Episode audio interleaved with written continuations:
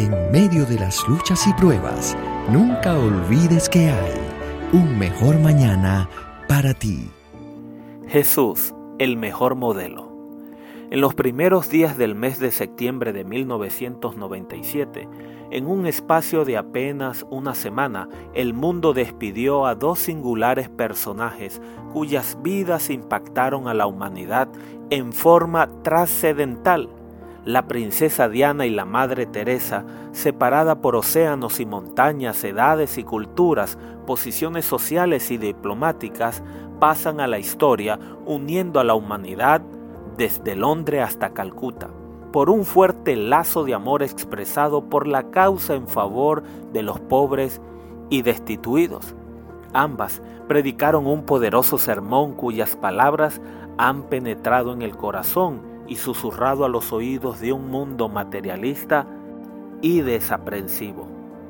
No obstante, es un hecho que aunque loables y meritorias hayan sido las abundantes obras humanitarias de la princesa Diana y la Madre Teresa, o las de cualquier otro ser humano, son apenas un breve reflejo de la vida y el servicio de nuestro Señor Jesucristo. A lo largo de la historia muchos hombres y mujeres han marchado por la vida gastándose y gastando en favor de los desafortunados, y lo han hecho siguiendo la ejemplar vida de nuestro Señor.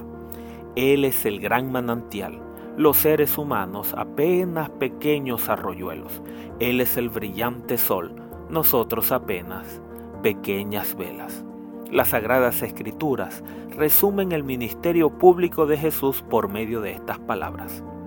Recorría Jesús todas las ciudades y aldeas, enseñando en la sinagoga de ellos y predicando el Evangelio del reino y sanando toda enfermedad y toda dolencia en el pueblo. Mateo 9, 35. Si pretendemos buscar a Jesús en la víspera de un nuevo milenio, debemos buscarlo y encontrarlo en los barrios marginados por la sociedad. Lo encontraremos crucificado en la pobreza y el dolor de los necesitados. Lo hallaremos perforado por gruesos clavos de desprecio que nuestra sociedad ha clavado lentamente en los dolientes que viven en nuestros entornos lo miraremos sangrando por la flagelación de nuestra apatía y rechazo a los menesterosos. Jesús está donde están el dolor y la miseria.